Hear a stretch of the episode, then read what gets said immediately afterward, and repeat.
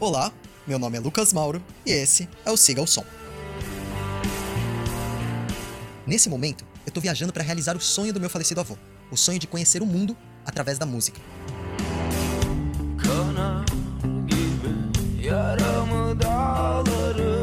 Yanar yine de sakın No episódio passado estávamos aqui na Turquia, falamos sobre o Sama, falamos sobre a dinastia Medlevi.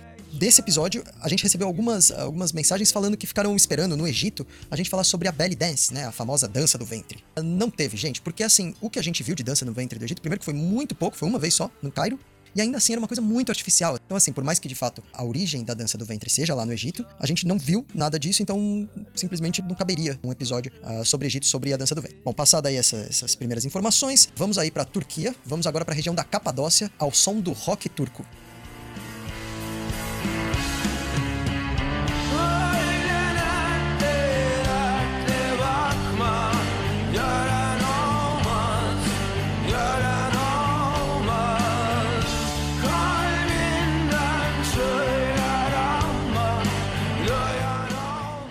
Bom, então eu e a Desi deixamos a cidade histórica de Istambul, também conhecida, se você for um nostálgico, por Constantinopla ou Bizâncio, com destino à cidade de Goreme, que é lá na Capadócia. Capadócia é, um- é toda uma região aí e tal. Você provavelmente aí sabe da Capadócia por conta lá da música do Seu Jorge, em homenagem a São Jorge, né? De Seu Jorge a São Jorge, que fala sobre o Jorge que vem lá da Capadócia, óbvio, né? E toda aquela história sobre um herói salvar uma princesa do dragão, matar o dragão e salvar a princesa, a gente já ouviu essa história várias vezes. Essa é uma história que nasce com a fábula que foi criada em cima da figura de São Jorge. Bom, contar aqui rapidinho pra vocês como que é essa fábula, né? Porque se entende que São Jorge nasceu na Capadócia. É só por isso que ele é o Jorge da Capadócia. Segundo a, a tradição, ele foi morar na Palestina logo quando criança, né? Mas a lenda diz que tinha um dragão faminto que estava passando cidade por cidade, aniquilando todas as cidades com o seu hálito venenoso. E o rei de uma das cidades, de uma das províncias, ficou sabendo disso e pra aplacar a ira do dragão, na hora que ele foi chegando já jogou umas ovelhas pra ele, né? Pra ele não atacar a cidade. Aí ele ficou satisfeito ali com as ovelhas e não atacou a cidade. Aí no dia seguinte o dragão começou a rosnar, ele já pegou outras ovelhas e foi jogando ovelha. Todo dia era a mesma coisa. Joga ovelha pro dragão. Teve uma hora que, óbvio, acabaram as ovelhas e ali ele começou a jogar as crianças, né? A cidade inteira concordou com isso, porque,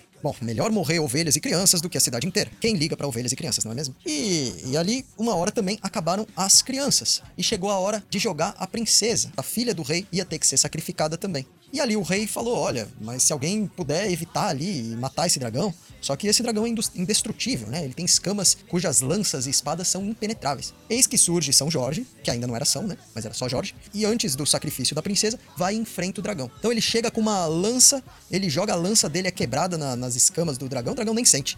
Aí o dragão contra-ataca com seu hálito venenoso. São Jorge se esconde numa laranjeira, tenta atacar novamente. O dragão consegue desferir um golpe sobre São Jorge, partindo a sua armadura em dois. E com o seu hálito, tenta atacar novamente. São Jorge volta pra trás da laranjeira. E num último golpe mortal, São Jorge crava a espada debaixo da asa do dragão. Debaixo da asa do dragão não tinham escamas ali pra proteger. O dragão fica sentindo uma dor insuportável, ferido, totalmente ali entregue à morte. São Jorge coloca uma coleira no pescoço do dragão e entrega a coleira pra princesa. A princesa vai carregando o dragão como se fosse um cordeirinho até a cidade. A hora que chega na cidade, São Jorge tira a sua espada e degola o dragão. E diante desse feito, toda a cidade ah, se torna cristã. Essa daí é a fábula de São Jorge. Tem várias simbologias aí, a laranjeira, a princesa, eh, levar o dragão até a cidade para depois degolá-lo. Mas enfim, o que vale aqui pra gente é que o São Jorge é cultuado, né? Foi cultuado no mundo inteiro. A gente viu na Etiópia igrejas para São Jorge, ah, tem na Europa, todo lugar. Eh, São Jorge que é o padroeiro do Corinthians, o padroeiro do Rio de Janeiro. Então, São Jorge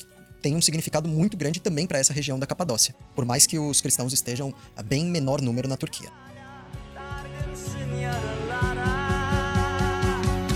Haykıracak nefesim bile Ellerim uzanır olduğun yere Gözlerim görmese ben Bulurum yine durmuşsa inan Çarpar Pois bem, nem poderia ser diferente, né? Na Capadócia a gente viu várias igrejas nessa região ali de Goreme, com inscrições ali, com desenhos, com gravuras de São Jorge. Inclusive tem o Goreme Open Air Museum, que, como o próprio nome já diz, é um museu a céu aberto, que a gente estava muito desconfiado se a gente ia ou não e tal. Putz, será que vamos? E no fim foi muito legal. Então, se você for, eu, eu recomendo vivamente que você não deixe de ir nesse museu, porque são várias igrejas, ah, são inscrições antigas, muito legal. E ali eles também contam bastante sobre ah, as histórias, né? Sobre a história real e sobre as fábulas que envolvem São Jorge. Um outro passeio muito legal que a gente fez foi o passeio de quadriciclo. Algumas horas você consegue conhecer o Vale do Amor, que tem esse nome porque tem algumas pedras em estilo fálico, vamos dizer assim. E tem também o, o Red Valley, né, o Vale Vermelho. E vale muito a pena andar de quadriciclo. Como eu falei lá no episódio do Egito, eu não sou um bom motorista de quadriciclo, então eu deixei a Daisy dirigir. Não que ela tenha feito um trabalho muito excelente, mas pelo menos a gente não capotou. Ela é com certeza uma motorista muito melhor que eu. Mas já tava na hora do que? Do balão, né? Aí vem uma dica muito importante que eu dou para vocês. Se vocês forem para Capadócia, não deixa um dia para o balão, porque é muito comum os voos serem cancelados por causa do tempo. Quando a gente foi, os três dias anteriores tinham sido cancelados. E depois que a gente foi, também cancelou. Então, assim, é, deixa uma margem de dias ali. E quando você chegar, a ideia é você já comprar o seu passeio de balão, caso você queira fazer, né? É sobre a sensação de estar lá em cima é realmente algo indescritível. Você olhar todas aquelas pedras do alto, você olhar os outros balões. É uma sensação muito interessante. E naquele momento eu tava refletindo, assim, sabe, sobre o que, foram esses últimos meses. Eu conheci a Etiópia, que eu conheci as pirâmides do Egito, e agora eu tava num balão na Capadócia com a minha tia, sabe, com uma das pessoas que eu mais amo na vida. E todo esse sentimento me gerou muita gratitude, sabe, muita gratidão. E tudo isso me fez pensar que eu estava literalmente nas alturas.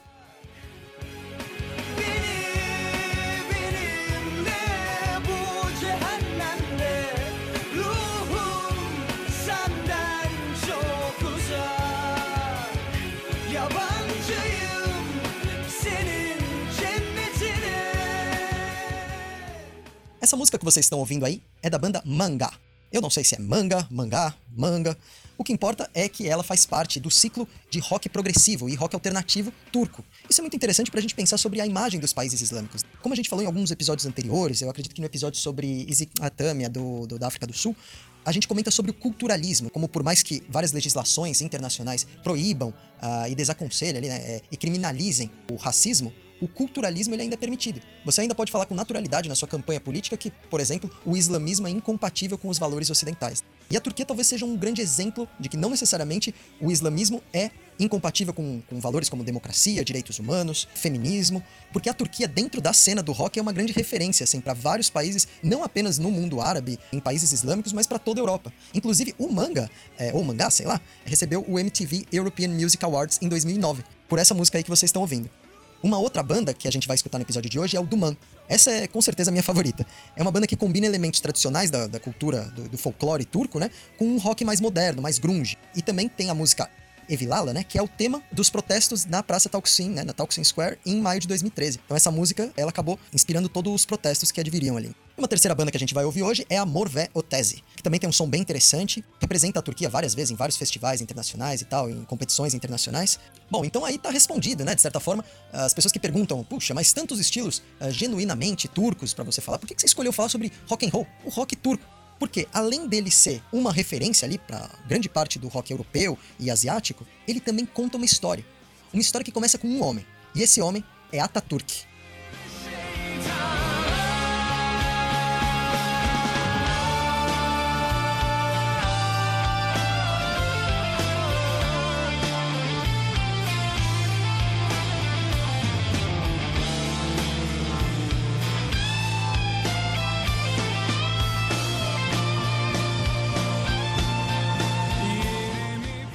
Na nota da lira turca, nos cartazes, nos festivais, todo lugar que você vai, você vê a imagem desse homem, Ataturk, o pai dos turcos. Ele é o grande iluminista da Anatólia, né? Ele ficou conhecido assim como o grande iluminista da Anatólia. A Anatólia é toda essa península que a Turquia ocupa inteira.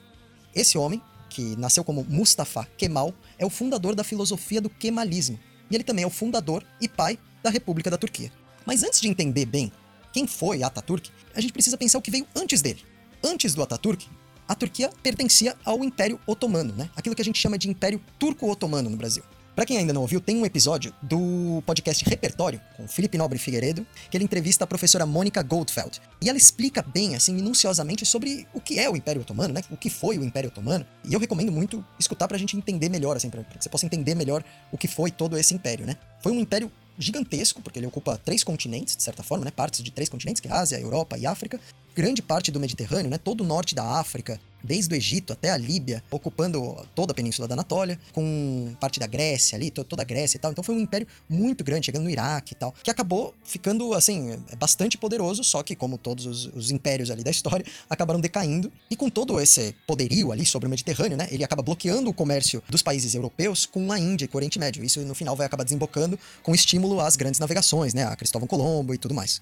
O Império Otomano, mais recentemente, né, que durou muitos séculos, só que mais recentemente ele acabou ficando famoso por conta do genocídio armênio os armênios, eles eram parte integrante do Império Otomano. Só que pouco a pouco começou a haver uma propaganda por parte do, do governo central otomano de que os armênios eram conspiradores, que eles estavam ali para atrair o Império Otomano e tal, e começou uma certa caça às bruxas em relação aos armênios. Lembrando que isso foi anterior ao Holocausto judeu, né? Então, inclusive, o Hitler, ele se inspira na ação do governo otomano para com os armênios para agir de uma forma semelhante em relação aos judeus, né? Inclusive tem a frase famosa dele, que ele diz: "Quem se lembra dos armênios?" Estamos aqui nesse episódio, inclusive, para lembrar dos armênios. Os armênios eles foram aniquilados de diversas formas. Existe aí a diáspora armena, né? Vários armênios, inclusive nessa época, partem para outras regiões do globo, incluindo o Brasil. E realmente é uma história muito triste ali, né? Que ficou, que acabou notabilizando esse Império Otomano. Daí deriva também a gente utilizar a expressão Império Turco-Otomano, né? Assim, não existe entre os historiadores essa designação. Uh, ninguém dentro da historiografia oficial usa essa, essa terminologia. Turco-otomano, é Império Otomano, porque era um império multiétnico e multirreligioso, né? Então não tinham só turcos ali. Apesar da capital ser ali em Constantinopla, o idioma oficial ser o turco e tal, envolviam muitos estados, muitas religiões, então não, não era propriamente turco. O Império Turco-Otomano entra na Primeira Guerra Mundial, uh, apoiando a Alemanha, né? E, e acaba sendo derrotada, né? acaba sendo esfacelado ali. Tipo, o Egito consegue independência, a Grécia consegue independência. Então o império começa a ficar esfacelado até que a própria Turquia acaba se tornando independente e formando ali a República da Turquia. É nesse momento que entra na história o nosso queridíssimo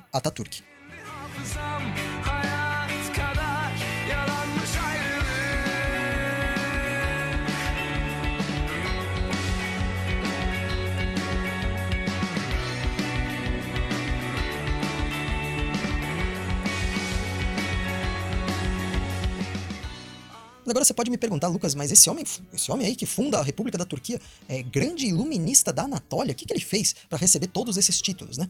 Pois bem, ele era um líder militar muito eficiente, né? E que após o esfacelamento do Império Otomano, ele utilizou todo esse poder político dele para gerar amplas e progressivas reformas, não só políticas, mas também econômicas e sociais. Isso acaba transformando profundamente a sociedade turca. Até então, todos se viam apenas como súditos muçulmanos de um vasto império. A ideia do Ataturk é que os turcos começassem a se ver como cidadãos de uma nação-estado moderna, democrática e secular. Para isso, é promulgada a Constituição Turca de 1924, gerando a separação de poderes entre os órgãos legislativos, executivos e judiciário. É instalado o princípio da laicidade, com a abolição de cortes islâmicas da, e também da Sharia, né, da lei islâmica. É instituído um novo Código Penal, baseado no Código Penal italiano, que é o mesmo que inspira o Código Penal brasileiro. E além disso, ele acabou fomentando a popularização da educação na Turquia. Ele entendia que todos os turcos deveriam poder ter acesso à educação, à escola, né? No plano econômico, ele fundou as bases para toda a moderna indústria da Turquia. Ele tem uma frase famosa que fala: "O futuro está nos céus". Ele não estava se referindo ao balão que a gente pegou na Anatólia, ou na, na Capadócia, e sim à, à indústria aeronáutica. Ele acreditava que esse aí era o grande potencial da indústria turca, e acabou se realizando, né? Porque a Turkish Airlines, durante muitos anos, anos recentes, agora da década de 2010 até 2020, eles receberam vários prêmios como a melhor companhia aérea do mundo, né? E também tem outras, mais de low cost, como Pegasus e tal. Então o Ataturk, ele começa toda essa cruzada ali para de fato secularizar a Turquia, né? Para trazer a Turquia um pouco mais próxima do mundo que ele considerava desenvolvido, né? Ali mais próxima do, dos países europeus. Então ele começa a estimular que as pessoas vestissem roupas ocidentais, ternos e não mais turbantes, véus. Também há um desencorajamento do hijab, né? A própria esposa do Ataturk foi a público, uh, estimulando as mulheres a não usar mais o hijab. Aí teve também a lei do chapéu, que é uma lei que estimula todos os, os cidadãos a substituir o fez, né? O fez é aquele chapéuzinho quadradinho, né? Que acabou ficando famoso, né? O, aquele chapéu bem característico do Aladdin, por exemplo, né? O fez. Para substituir esse chapéu por um chapéu mais neutro, mais moderno, até um chapéu Panamá. E pois bem, então tiveram algumas reformas assim, todos os setores da vida turca acabaram sendo revolucionados por Ataturk. Chegando ao ponto até mesmo do presidente americano, o Roosevelt, usar a frase, né? Abre aspas aqui. O líder mundial mais valioso e interessante hoje em dia não vive na Europa, mas sim além dos estreitos, em Ankara, e é o presidente da República Turca, Mustafa Kemal, o Ataturk. Então, assim, o Ataturk, ele tem toda essa fama na Turquia justamente por transformar um país que era extremamente submisso ali à religião, ao califado, ao sultanato, em uma democracia moderna. Pois bem, daí você me pergunta: ah, então legal, Lucas, pô, que legal. Então a Turquia hoje em dia é uma plena democracia secular, ainda que tenha uma maioria islâmica. É isso aí? Então, poderia ser, mas não é, por conta de um homem chamado Erdogan, que está no poder aí da Turquia, vai fazer alguns anos já. Ele é o líder do partido AKP, que é um partido islâmico moderado, em tese, vamos dizer assim. E o lema desse partido é Somos Otomanos. Olha só. E com tudo isso fica a nossa questão, né? Sobre será que a democracia secular da Turquia vai conseguir resistir às tentativas de controle e autoritarismo de Erdogan? No podcast do Xadrez Verbal, eles costumam chamar o Erdogan de Erdogolum, porque um cartunista fez um desenho do Erdogan, como o Gollum lá do Senhor dos Anéis, e ele acabou sendo preso. Além disso, o Erdogan controla a imprensa, o Erdogan ele eh, proíbe vários sites, por exemplo, a Wikipédia é proibida na Turquia. Então pra gente fica realmente essa questão, né? Se o futuro da Turquia vai ser nos céus do secularismo de Ataturk, ou então no neo-otomanismo despótico de Erdogan.